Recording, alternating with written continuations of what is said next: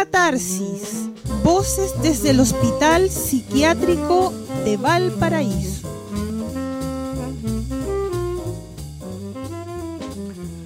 Buenos días, queridos y queridas auditores y auditoras. Estamos nuevamente aquí en los estudios de la Corporación La Matriz, en la sede parroquial de la iglesia, en el barrio Puerto, eh, en el programa que efectúan y hacen los socios de la radio Diferencia ONG, eh, denominado Catarsis. Y antes de comenzar con el programa en cuestión, quisiera dar una muy buena noticia. Eh, Lois, el socio Lois y el socio Juan Valenzuela, Luis González Opaso Lois y Juan Valenzuela, Soto, participaron en el concurso de la Fundación SEDVA, una fundación española con su filial en Chile. Y, y la semana pasada estuvimos en la ceremonia de la inauguración de las 28 horas mejores seleccionadas de un total de 105 pinturas que llegaron al concurso y estaban nuestros socios mencionados Juan y Lois. Y lo más grato para comunicar es decirles que nuestro socio Juan Valenzuela Soto salió en primer lugar del concurso. Su obra se denomina La Receta. Y nuestro socio Lois quedó seleccionado entre las 28 mejores obras enviadas al concurso. En este sentido, queridas y queridos auditores y auditoras, es que les solicitamos su apoyo para Lois y su pintura para que voten como la obra mejor premiada del público. Por lo tanto, hay plazo todavía hasta diciembre para hacerlo, al 7 de diciembre. Eh, el link o el enlace para votar está en nuestras redes sociales, Facebook, Instagram y otras. Quisiera decirles que, que las 28 obras seleccionadas y premiadas están en, en el Museo Taller de la Fundación SEDVA en Santiago durante un mes y medio aproximadamente. Después está al público.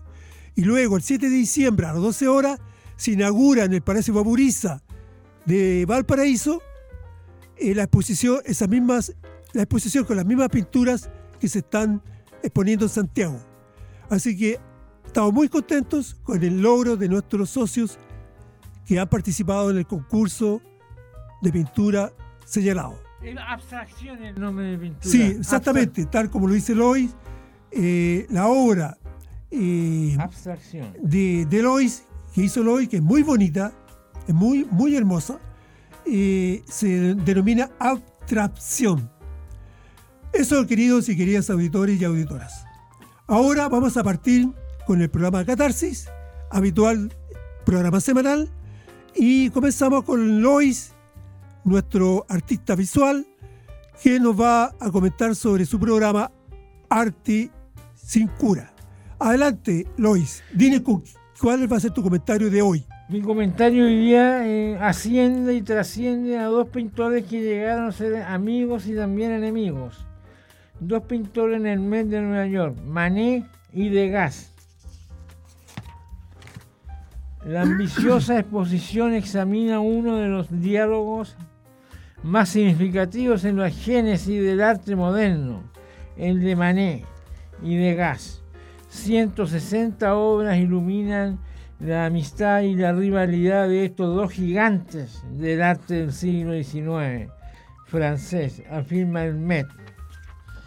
Muestra se interna en la creación y rupturista de esos protagonistas de la nueva pintura el impresionismo se observa desde una nueva mirada. Se habrían conocido en el Museo del Louvre en París. Tenían dos años de diferencia. Edouard Manet, 1883, fallecido a los 51 años por suicidio, pistoletazo en la cabeza. Y Edgar Degas, 1834-1917, se encontraban frente al retrato de la infante Margarita de Velázquez. Degas estaba copiando ese retrato sobre una lámina de cobre sin ningún boceto. Esa audacia le fascinó a Manet y habría sido el origen de una amistad intensa que después se trizaría. Fueron amigos y cómplices, rivales y antagonistas.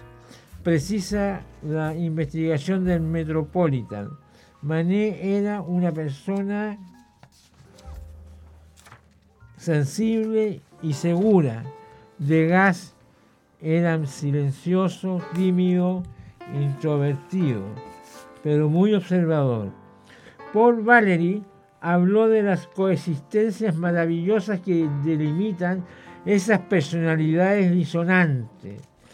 Por primera vez, una ambiciosa exposición integrada por 160 pinturas, acuarelas y dibujos aborda los encuentros y desencuentros, descubrimientos y rupturas estéticas de estos artistas esenciales en el origen de la modernidad en el arte. Como tituló The New York Times, un megalito maravilloso se abre en el Met. Manet y Degas son autores de algunas de las imágenes más provocadoras del arte occidental, subraya Max Holheim director de la colección francesa del Museo Neoyorquino, y precisa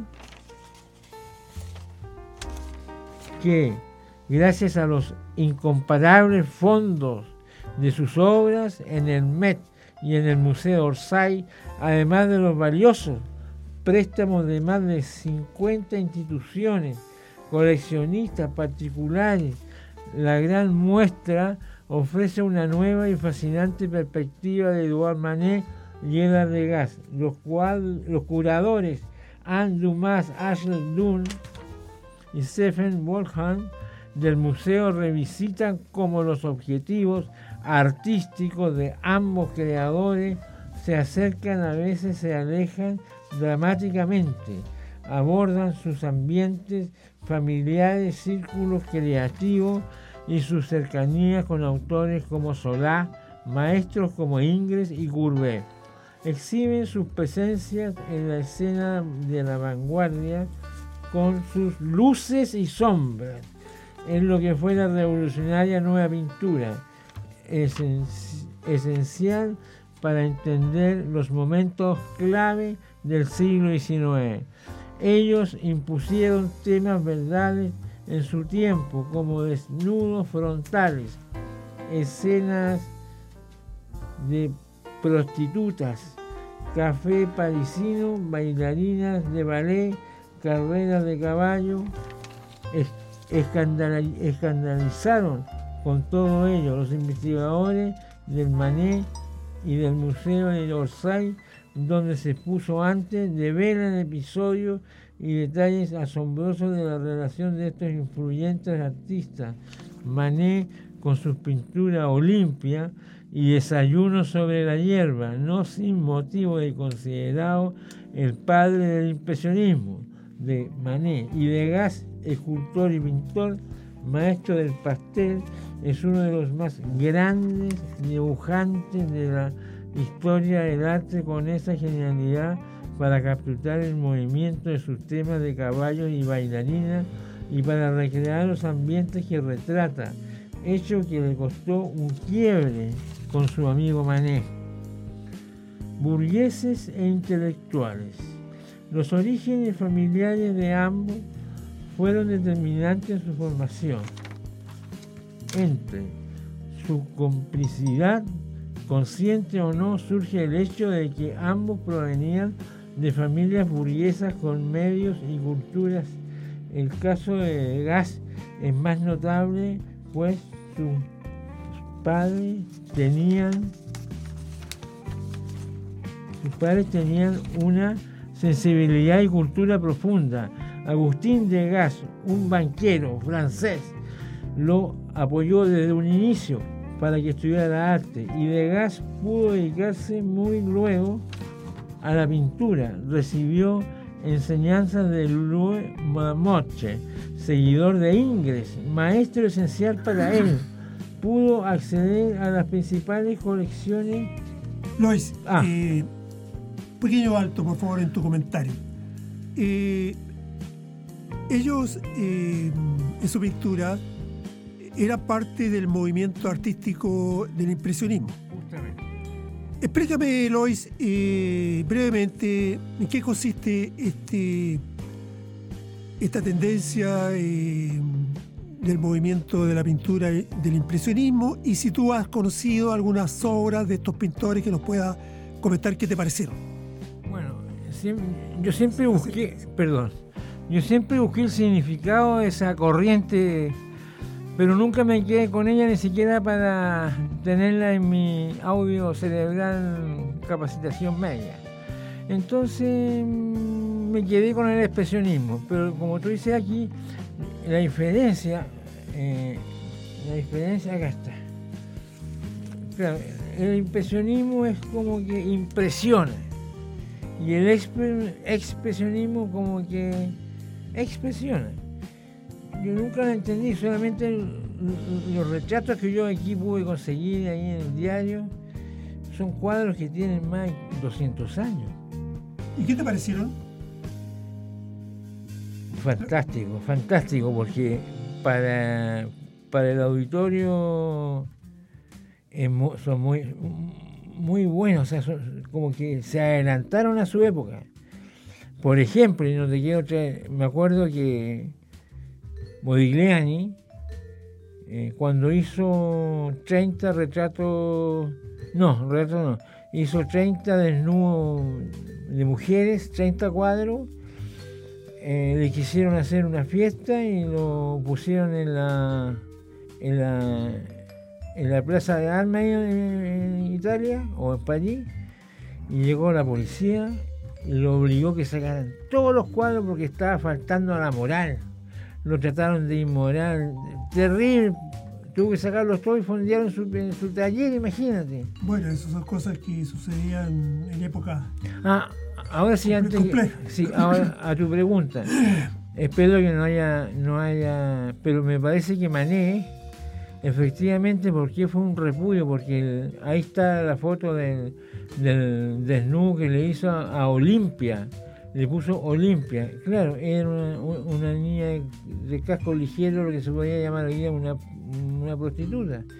Entonces ya se le fueron todos encima luchando. Y esos tormentos que tenía que tenía Maní, esa, esa cosa que le, que le sacudía la cabeza día y noche. No quiero ponerme trágico ni él, pero por eso mismo estaba tan enrollado con su puesto de combate que decidió eliminarse. Bien, eh, Lois, hemos llegado al final de tu sección, eh, de, de tu comentario sobre estos dos pintores de, de la corriente impresionista. Y bueno, eh, gracias por tu comentario, Lois, y será hasta la próxima semana. Mucho, vemos. mucho gusto. Gracias.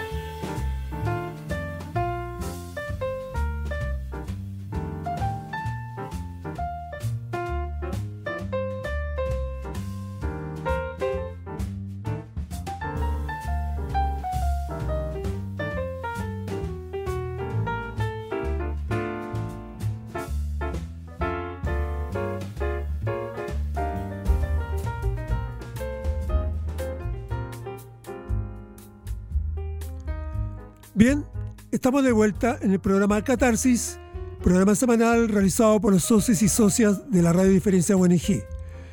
En esta parte del, programa Catarsis estoy con nuestra apreciada y estimada socia María Soledad, quien se va a referir a su tema de los días sábados de teología filosófica. Eh, María Soledad, adelante por favor. Gracias, muchas gracias Raúl, gracias Radio Escuchas.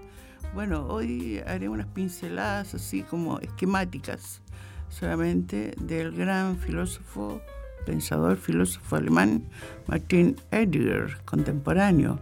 Vamos a ver, a analizar su obra principal, El ser y el tiempo. Ser y tiempo, donde en su primera parte Martin Heidegger plantea la pregunta por el sentido del ser, donde exponer es ya sacar fuera de su ubicación actual del aquí y ahora para comprender y abarcar algo, aliquid en latín, lo exhibido desde su causa, desde su inicio, su principio y génesis, su origen. Así pues, como el concepto examinar alude precisamente, principalmente a alguien que mira, que observa, pero mira desde afuera, con esa mirada inquisidora, donde ex es precisamente mirar desde afuera, desde lo alto y ajeno. Esto es sacar desde afuera el sentido de lo que es el ser. Das ein ser. Así, ser ahí puede ser traducido das ein en alemán, su lengua original. Ser, que estando fuera del ente, aquí aparece el concepto de ente, entidad, de algún modo lo penetra o implica. De algún modo el ser penetra o implica al ente, que es o definimos como lo que es. El ente es lo que es, lo que se presenta en la realidad. Y donde en el ente ya va comprendido, incluido el ser, entregando el ser, dando al ser todo aquello que el ente va a hacer en esencia. Así, en la expresión el cielo es azul, donde el cielo es el sujeto propio de azul, es que el cielo en sí ya lleva incorporado, ya lleva en sí el ser azul. Quede claro que el ser no es el ente, eso sí. Ahora bien, no podemos definir algo de lo pequeño, individual, particular, a algo mayor y universal. De ahí que el ser es el concepto más universal que se pueda pensar o concebir también para, en este caso, Martin Heidegger. Nosotros sabemos tradicionalmente, la filosofía tradicional, escolástica, atomista, define el ser como el concepto más universal que se pueda pensar o concebir. Es decir, aquel concepto a partir del cual ya no puede ser pensado nada más. Y que los filósofos, bueno, filósofos cristianos, católicos, a través de los tiempos, definieron obviamente el ser como Dios. Ahora bien, y vamos terminando un poco, cabe preguntar si el ser ha de poner en movimiento nuestra existencia. Y precisamente el existir, nuestra existencia pende, está sujeta de algo externo que lo involucra totalmente, como ya dije así pasado, que lo sustrae o sostiene y ese algo es pues el ser. Eh, nos quedaría por ver eh, más adelante lo que es tiempo, temporalidad en Martin Heidegger. Lo vamos a dejar hasta aquí para que ustedes no se como eh, diría yo, no se fastidien con tanta expresión terminológica. ¿Ya? Bien. Hasta aquí quedaría por ahora. Después vamos a ver en una siguiente oportunidad lo que es temporalidad, el tiempo en Martin Heidegger. Gracias, María Soledad. Muchas gracias. Ha sido muy interesante tu comentario de hoy del filósofo Martin Heidegger. Gracias, María Soledad.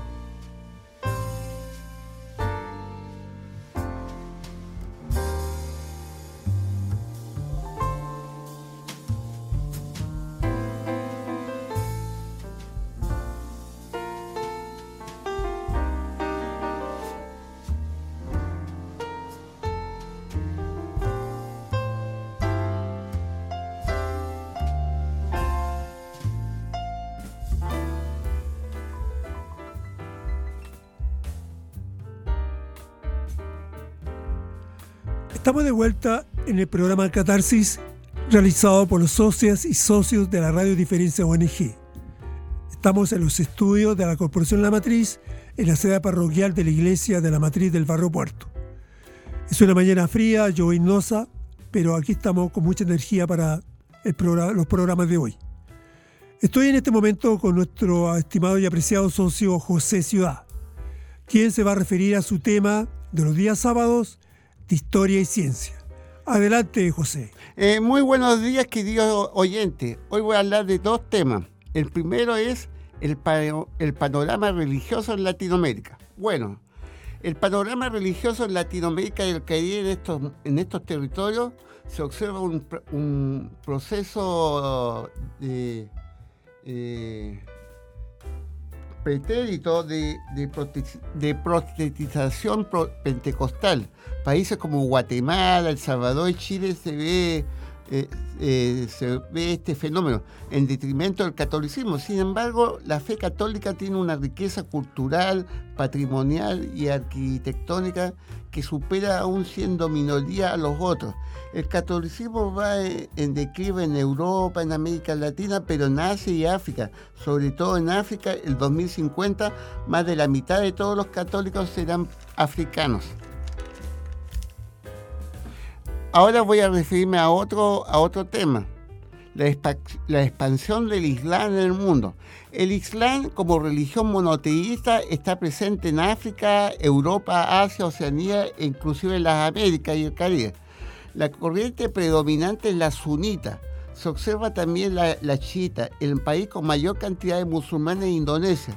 Un aspecto interesante es el, sultanato islámico de Brunei, pues fue Mohammed Shah quien construyó la, la, mezquita Ali en, ese lugar.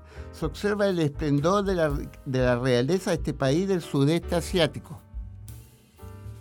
Eso es todo. José, eh, ¿piensas tú que la religión debe ser un medio que ayude al ser humano a estar mejor, eh, a una mejor relación con, con su, entre, los, entre sus pares, entre los seres humanos, y que contribuya a la paz y al bienestar espiritual y, social de la, de la sociedad? ¿Te parece o no? Sí, el moto del sultanato islámico de Brunei es Darussalam, o sea, la tierra de paz en idioma árabe, porque eh, la gente en, esos, en los países como Indonesia, Brunei o Malasia, en el sudeste asiático, son en su gran mayoría musulmanes devotos, y eso significa que cumplen a rajatabla lo que dice el Corán. Ok. Bien, eh, queridos y queridas auditores y auditoras, hemos llegado al final del de la sección de José Ciudad, Historia y Ciencia. Gracias, José, por tu participación. Muchas gracias, radio oyente. Los veo el próximo sábado. Chao. Chao.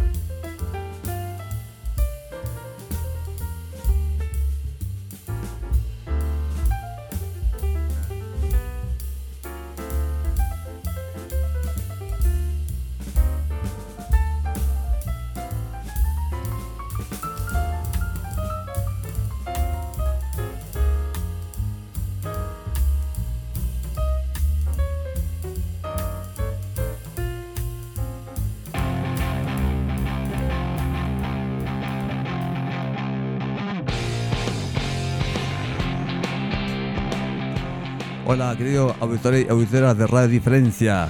Aquí comienza su programa deportivo Arriba de la Pelota de Radio Diferencia. Hoy, junto con Nicolás Sánchez, vamos a hablar del fútbol eh, que está pasando en el mundo y en el fútbol nacional. Eh, amante del fútbol, eh, la página de la Radio Diferencia es www.radiodiferencia.cl. Y ahora voy a leer una noticia deportiva que me llena de orgullo, orgullo hacia mí, el Milan. Hoy voy a hablar, del fútbol italiano. Atención, Forza, Milan, hincha del Milan. Dice así, programa deportivo arriba de la pelota, fútbol italiano. Milan necesita el triunfo ante Udinese para llegar a la cima. Milan y Udinese se enfrentan en el, estadio San Siro. El duelo, el duelo se jugará el sábado ve- 4 de noviembre. El, sá- este sábado, hoy, sá- hoy sábado, sábado 4 de noviembre, desde las 16.45 horas. 4.45 horas.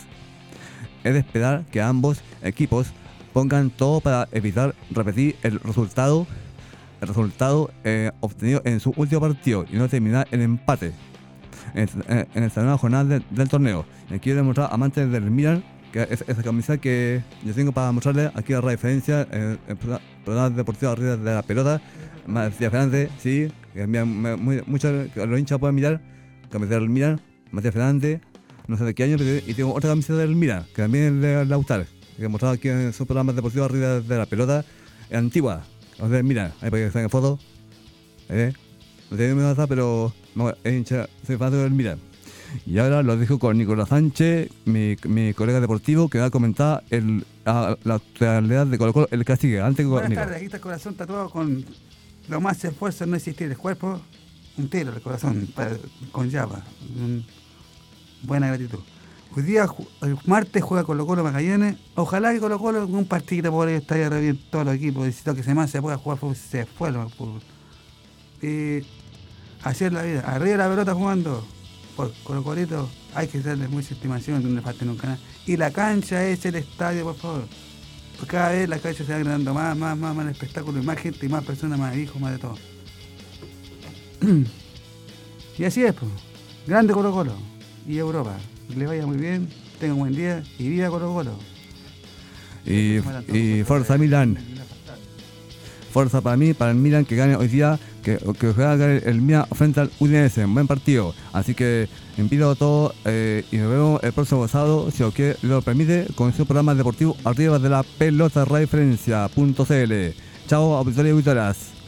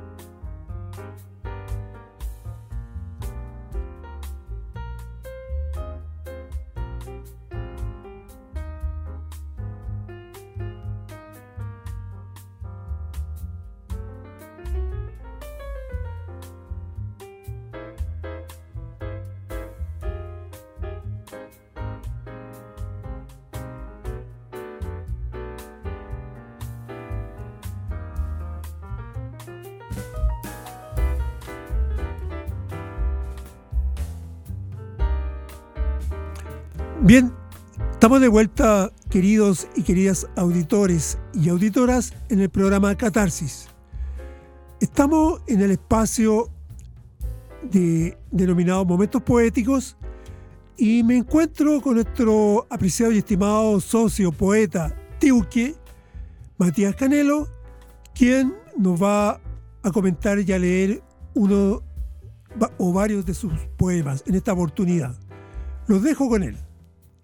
Hola amigos de Radio Diferencia, Eh, siempre es un placer y un gusto estar recitando y haciendo algo de poesía. Eh, tenía entendido que el nombre del segmento era El Tintero Luminoso. Ah, sí, excusa. Mm, eh, claro, entonces ya. como que momentos poéticos al Tintero Luminoso, claro, fue medio extraño el cambio que no me habían dicho, pero igual.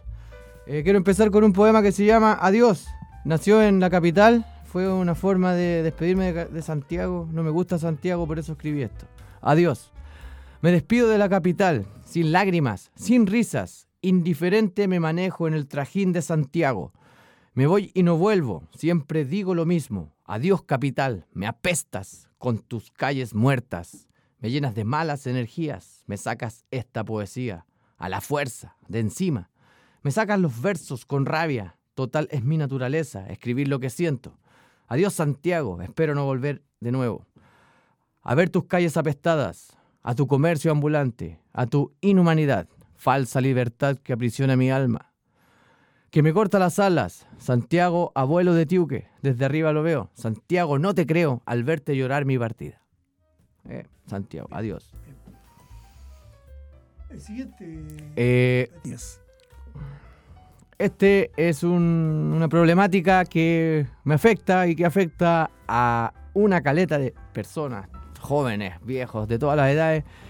Esta problemática no discrimina ni clases sociales ni nada de eso y es la problemática del abuso y uso de estupefacientes, en este caso pasta base. Se llama mono mono. Mono, mono, mono, mono, mono. Grita la voz en mi cabeza. Mono, mono, mono, mono, mono. Grita aquella voz y no cesa. Mono, mono, mono, mono. Puchas, ya viene la gana. Mono, mono, mono, mono. Esta vez casi me alcanza. Mono, mono, mono, mono. Casi que me quedo pegado. Pensando, pensando. Mono, mono, mono, mono. No quiero, no quiero.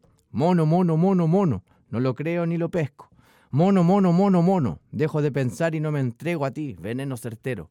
Mono, mono, mono. Lo escucho lejos, lejos, cada vez más lejos. Mono, mono, mono, mono. Ya no lo siento. Mono, mono, silencio. Mono. el mono es el papelillo de pasta base por si acaso, para los que no saben. Eh, este se llama defensa. Me defiendo con la poesía, a aquellos que escupen a la cara, a aquellos que mueven las masas, a los que manejan los medios y así con el miedo dominan al ignorante común y corriente. De esos muchos es fácil tirar la piedra y esconder la mano. Es la decadencia del sistema lo que le da vida a este poema. Es letra que donde se posa explotan las cosas a la cara. Son las verdades del alma, que claman una pausa, razón sin causa, tormenta desatada. En medio de este desierto, grande es la memoria del que recuerda. Víctor no ha muerto, te lo presento, presentes mis versos, te lo demuestro. En esta forma de combatir con la palabra, es la vida que me inspira, es la tinta la recarga para esta arma. Disparo palabras, digo las verdades del alma. Es la voz que no calla ni con la metralla. No hay muralla que contenga el descontento de lo que engendraron y ahora pretenden ignorar. De lo profundo de la sangre aborigen nace la rabia incontrolable de la extirpe. Tiuque. Algo. y ya para ir finalizando, do- los dos últimos. Este se llama El Carrete.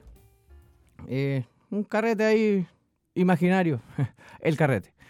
A las 12 en punto me pasaron a buscar, en un Cadillac descapotable. Van Gogh, Dalí y la señorita del bigotito. Vamos, Letiuque, me invitaron a la joda. Voy de una pero con calma. Hay que pasar a buscar a Bernie, les expliqué. Ya que sin ella no soy nada, fue mi argumento. No lo cuestionaron, lo aceptaron ciegamente. Vamos pues entonces, dijo Van Gogh. Y pisó a fondo el acelerador. Llegamos a Moscato. La Sacha me dio la bienvenida. ¿Está la Bernie? Le preguntó Dalí. Ya viene, dijo la Sacha. Esperen un segundo. Y la veo aparecer, visión bendita que nubla mi vista y alborota mi interior. Vamos pues, Bernie, le gritó Van Gogh. Vamos pues. Carcajeó la Bernie y subió el Cadillac. Fuimos a dar, parece que a Francia, solo que era de seda la torre y hecha por una araña. Así continuamos a la montaña solitaria, donde la tierra le aúlla a la luna. donde encontramos respuestas varias. ¡Chet! ¡Qué noche de locos! dijo la Bernie al oído, mientras el Cadillac avanzaba a la inmensidad del mañana. Ya es de madrugada, Van Gogh está ebrio, no puede seguir conduciendo. Dalí vomitando y yo escribiendo, la Bernie durmiendo. Carrete más bueno, el carrete. Y este se llama Tengo un colibrí y un colibrí. Lo, colibrí. Tengo un colibrí en el alma que llega todas las mañanas a beber del néctar de la flor de mi corazón. Sus aleteos dan vida a esta canción de amor. Tengo un colibrí en el alma que me regala dulce néctar de flor. Me regala la inspiración para seguir con estos versos. Me regala fuerzas para enfrentar el mañana. Me regala perdón para olvidar el pasado. Es el motor de mi lucha. Es respuesta a esta cuestión. Es el misterio de la vida que se presenta ante mis ojos. Volador que agita las horas con tu aleteo. Tuyos son mis momentos. Colibrí. Gracias, eh, Matías. Muy hermosos tus poemas. Gracias. Me han gustado mucho y bueno, hemos llegado al final de la sección El Tintero Luminoso. Y bueno, gracias nuevamente, Matías. Eh, agradecer a ustedes por la oportunidad y hay, que seguir dando la lucha con las palabras porque la palabra es muy poderosa. Uno siempre asocian, de hecho, los evangélicos entendieron muy bien ese concepto porque ellos ocupan la palabra poderosa, pero la palabra de Dios. Y nosotros también tenemos ese poder de crear con la palabra, pero eso no te lo dicen. Entonces, cuando la palabra es certera, la palabra crea. Eso entonces. Tú lo has dicho, así Sí. es. Nos estamos viendo el próximo sábado. Muchas gracias.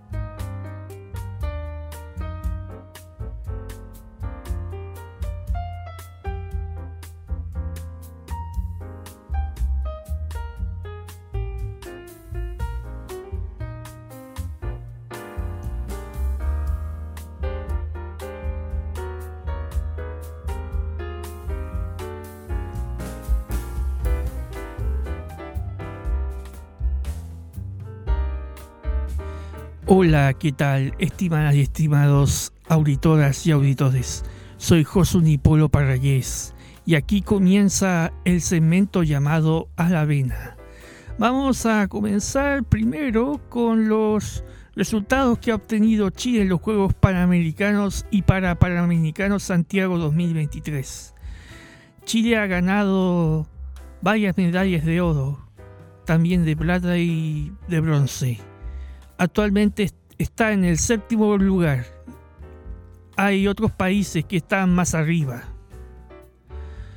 Pero sobre todo por la medalla de oro que obtuvo el karateca chileno Enrique Villalón, quien, quien tuvo, una, tuvo un desempeño muy forzado a conseguirla. También ha- han habido otros triunfos en el rem, en el en el playa y en otros más.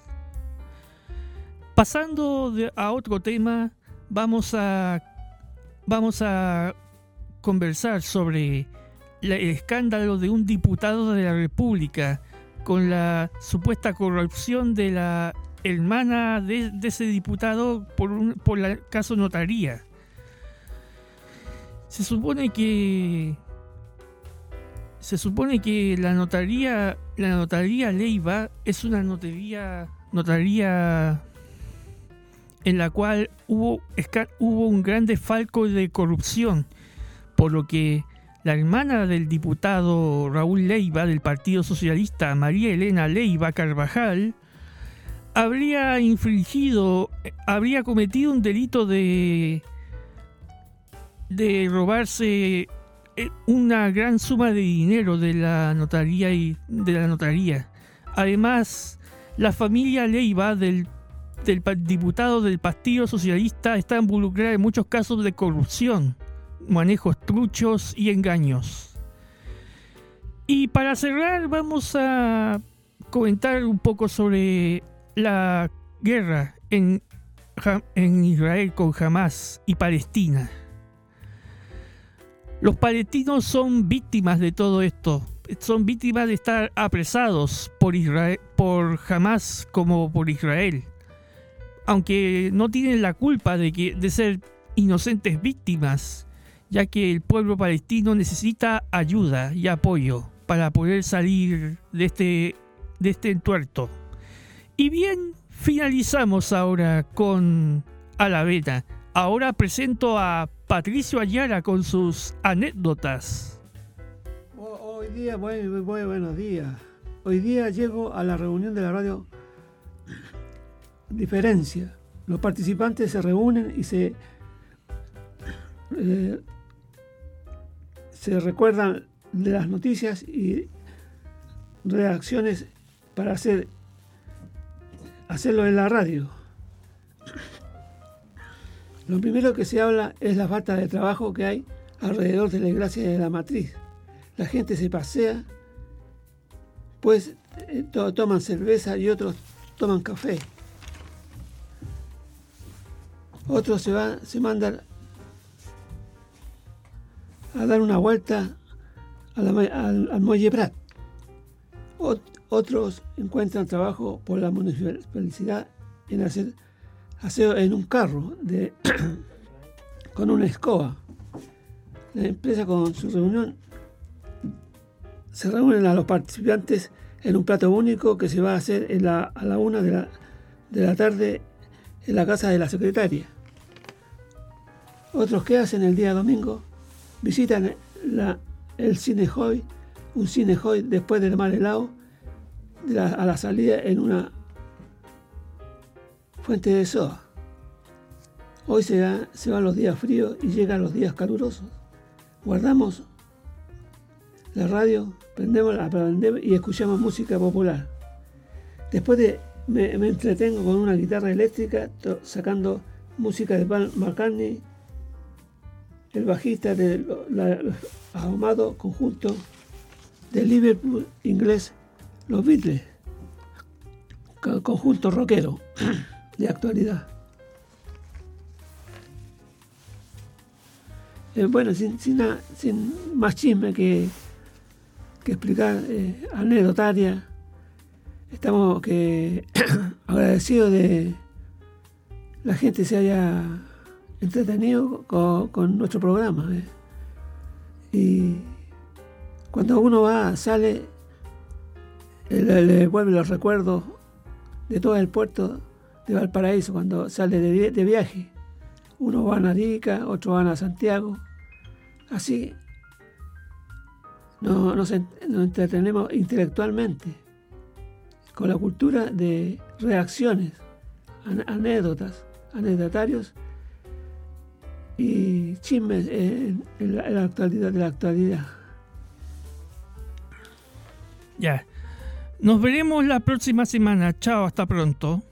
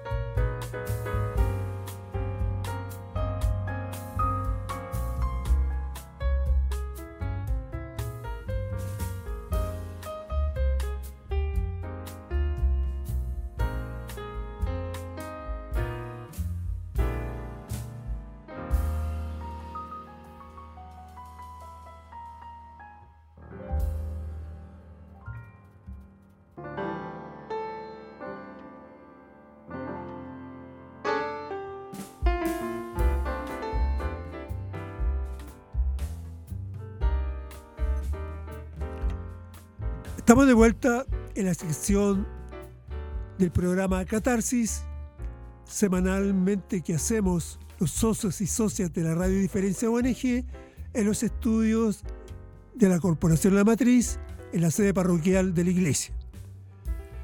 En esta, en esta oportunidad tengo el agrado de presentar a un invitado especial, quien es, primero lo nombro, es Fabián Mancilla, quien es candidato al Consejo Local de Desarrollo del Hospital Psiquiátrico de Salvador de Valparaíso.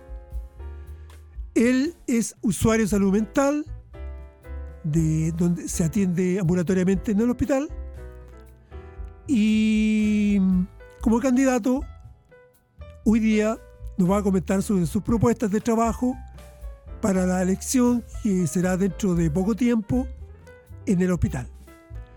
Por favor, eh, eh, Fabián, preséntate y, y, nos comentas. Muchas gracias, Raúl, por la invitación a Radio Diferencia. Eh, había asistido anteriormente cuando funcionaba en el hospital. Para mí siempre es un agrado estar en estos espacios de inclusivos que, permiten un poco llevar a todas las auditoras y auditores de nuestra radio algunos temas que pasan respecto al, al, tema de salud mental. Y en este caso estamos inmersos, como tú bien lo planteabas, en lo que es la elección del Consejo Local de Desarrollo del Hospital Salvador. Hay que decir que los consejos locales son órganos autónomos que si bien funcionan en el Hospital Salvador o en los diferentes hospitales del servicio, eh, está formado por eh, usuarias, usuarios, familias, eh, funcionarios, o sea, es un conjunto de personas directas o indirectas que tiene relación con el hospital. Pues bien, pero, quiero preguntarte, el Consejo Local de Desarrollo del Hospital Salvador, tú más o menos has esbozado el, su funcionamiento, sabes cómo funciona. Si nos pudiera dar algunos detalles más en cuanto a que es una una institución que aglutina a las diferentes eh, organizaciones sociales de la comunidad hospitalaria que, que están que giran en torno eh, a, la, al trabajo del Hospital Salvador. Si nos puedes comentar eso y, y, explicar un poquito más en qué consiste el Consejo Local de Desarrollo para los auditores que no lo conocen. Así es, ese es el objetivo principal de esta organización, eh, aglutinar a la mayor cantidad de la sociedad civil que tiene una relación directa o indirecta con el hospital.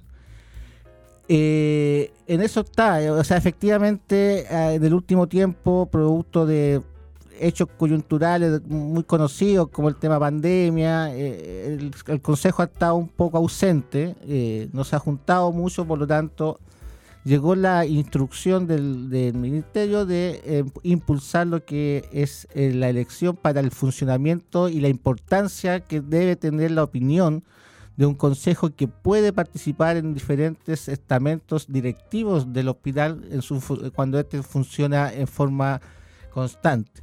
Como tú lo planteabas, el consejo local está formado por diferentes agrupaciones de la sociedad civil e incluso gente que externa que está en el perímetro del hospital. Por eso es que se llama Consejo Local de Desarrollo del Hospital Salvador, que se concentra principalmente en lo que son las problemática y planificación de la, del hospital en función de eh, la política de salud mental y, el funcionamiento propio de los derechos del usuario. Estamos en una posición, eh, no ha sido fácil, porque lamentablemente la inercia que mueve las organizaciones sociales de repente naturaliza la poca participación y van en franca decadencia producto de lo mismo. Entonces, eh, estamos impulsando, como tú lo dijiste, yo soy usuario del hospital hace seis años, eh, de la, del programa UFD, Unidad Farmacodependiente, y nuestro objetivo principal es lograr eh, que estos espacios sean una herramienta válida de participación inclusiva de todos y de todas. Nunca más estas estructuras pueden funcionar sin los usuarios o usuarias. Dicho eso, efectivamente aquí nadie sobra, todos somos eh, parte de esto y nuestra idea en esta pasada, en esta, elección del Consejo, es garantizar que no sea una forma simbólica, no es solamente llamar a votar, y participar del proceso de elección, porque si no se confunde como en cualquier otra elección del país, que después nos vamos para la casa y esto queda ahí. No, es lograr una participación real. a través de las diferentes estructuras que funcionan en el, en el hospital. Radiodiferencia, por supuesto, que es una bastión importantísimo que se debe resaltar, rescatar y fortalecer como identidad propia que tiene el Hospital Salvador. Yo creo que, mira, ayer estuve en una reunión con las personas de las casas de acogida que funcionan en la capilla los días viernes y yo me permití saludar a Lois y a Juan que fueron premiados eh, en una exposición eh, en Santiago. Entonces, son cosas pequeñas que no se saben, pero que se hacen en función de la representatividad e identidad que tienen los usuarios en función de su hospital. También hay que resaltar que la mayoría de los funcionarios que trabajan en el hospital tienen ese grado de pertenencia eh, hacia los derechos que, de, de, salud, a los derechos de los usuarios en función de la salud mental. Entonces, eso, Raúl, hay que concentrarlo, hay que acomodarlo, moldearlo y darle un puntapié para que esto siga funcionando en forma participativa, inclusiva, que sea un espacio para todos y para todas. Sí, Fabián, en este aspecto es muy importante lo que tú señalas, en el sentido de que eh, son muy escasas las oportunidades en que los usuarios son protagonistas en primera línea, porque lo somos, eh, en cuanto a las decisiones que se tomen en el ámbito público, y, también de las políticas públicas el tema de la salud mental. Eh, me parece muy importante el hecho que ahora eh, los usuarios de salud mental, como nosotros, eh, participen plenamente en estas estructuras sociales que permitan resguardar sus derechos y principalmente y también fortalecer la comunión entre las diferentes instancias, tanto de los profesionales de la salud, y las organizaciones sociales de, la comunidad y principalmente nosotros los usuarios. Me parece que en conjunto, aunados, tras el mismo objetivo, se pueden lograr muchas cosas que nos favorecen y que hacen falta para nosotros. Exacto, mira, yo soy un convencido que los espacios hay que conquistarlos. Y para conquistarlos hay que despertar y en ese sentido eh, estamos, eh, yo creo, en buen camino. Yo, hay, eh, para transparentar esto también hay que ser muy claro y decir que este proceso de elección no ha sido fácil porque en un principio partió de una forma que no correspondía respecto a lo que planteaba al principio. O sea, la inercia te hace hacer las cosas casi por por inercia, valga la redundancia, te hace hacer las cosas sin algún objetivo claro se logró conversar con la dirección del hospital, que en este, en este momento hay que decirlo, el doctor Graf tiene una trayectoria diferente a, lo mejor y, fortalece lo que es la participación ciudadana y comunitaria. Entonces, se aprovechó una coyuntura y estamos en un proceso que ha sido muy más transparente, con mayor legitimidad y esperando estos días ya eh, para que a fin de mes me parece que va a ser la elección eh, ojo que también va a haber un debate, hay una presentación de candidatos, somos seis personas de diferentes ámbitos, yo soy el único usuario que pertenece a una que, va como candidato. Y eh, eso sí que como toda organización social, eh, el requisito que, se pide es ser socio socia del Consejo. Es la única para votar, me refiero, para participar en la elección misma. Sin embargo, yo creo que independiente de que si nos motivamos, nos motivamos, las reuniones de los consejos locales son abiertas, son públicas, donde todos y todas tienen derecho a la opinión. Pero para eso hay que, insisto, conquistar los espacios. Y ojalá que en el periodo que viene del futuro consejo, que debería partir a fin de año, eh, esto ya sea absolutamente con todos y todas. Y eso es un compromiso. Yo creo que los usuarios eh, es indispensable que estén. Cada organización se nutre de su gente, por lo tanto, en este momento yo veo, de acuerdo a reuniones que hemos tenido con funcionarios, funcionarias, con la gremio, hay una, una sinergia diferente que permite, yo creo, tener un, objetivo a corto y mediano plazo eh, mucho más eh, mucho más esperanzador de, de lo que hemos tenido hasta el momento. Bien, eh, solamente agregar que eh, el plazo para que los, las personas que, quieran participar como parte integrante del Consejo Local de Desarrollo del Hospital Psiquiátrico de Salvador tienen plazo para inscribirse como socios hasta el 10 de noviembre y pueden hacerlo en la, sal, en la sala de la UIRS que está en la entrada del hospital. Ahí van a ser muy bien, disculpa, ahí van a ser muy bien atendidos porque de acuerdo a esta coyuntura que te planteaba hace dos semanas sube la nueva encargada de la UIRS, cubo que estaba vacante y eso se notaba. OIRS, para los que no saben, es Oficina de eh, Información, Reclamo y Sugerencia, que pertenece, depende exclusivamente de- del hospital. Y afortunadamente eh, la gente que ha ido a inscribirse para ser socio, no significa aclarar, la inscripción es para ser socio y socia, lo que te permite votar.